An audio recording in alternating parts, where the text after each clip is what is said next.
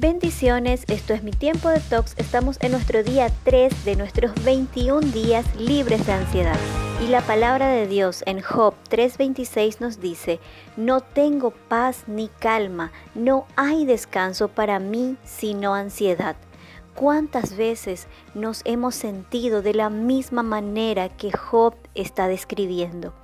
La ansiedad es una alerta para tu vida, aunque te haga sentir horrible, es ese grito interior que desespera por decirte que necesitas crear cambios profundos dentro tuyo, pues por alguna razón no estás disfrutando de tu vida ni de ti mismo tal como sos sin máscara.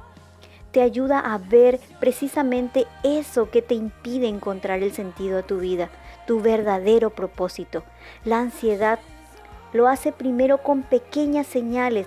¿Recuerdas ese dolor de cabeza o ese insomnio por más de dos horas o ese llanto que surgió sin razón aparente, puede que hayas estado tan ocupado o ocupada tratando de ser exitoso en la vida que no percibiste esas señales y lo dejaste pasar.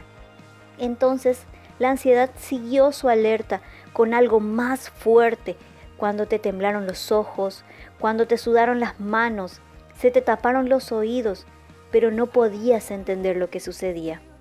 Pero hoy, ahora es el momento ideal para decir, hasta aquí llegaste ansiedad. El Salmos 23.3 nos dice, Él me da vida, me lleva por buenos caminos para mostrarme lo bondadoso que es Él. Si tienes a Jesús en tu corazón, lo tienes todo. ¿Por qué te explotas? ¿Por qué te exiges tanto? Necesitas deshacerte de creencias que te limitan. Necesitas perdonar ese enojo.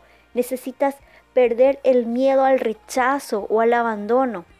También necesitas aprender a decir no.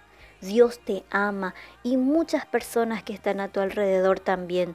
No pierdas tiempo buscando aprobación o aceptación de los demás, buscando seguridad en otras personas, menos en ti.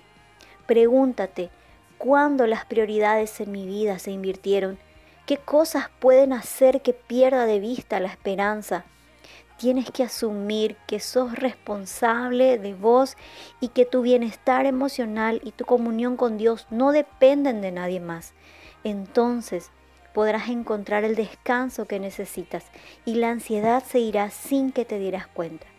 La ansiedad es una alerta, escúchala y recuerda la palabra de Dios en el Salmos 94, 19. Yo estaba muy preocupado e intranquilo, pero tú me consolaste y me llenaste de alegría.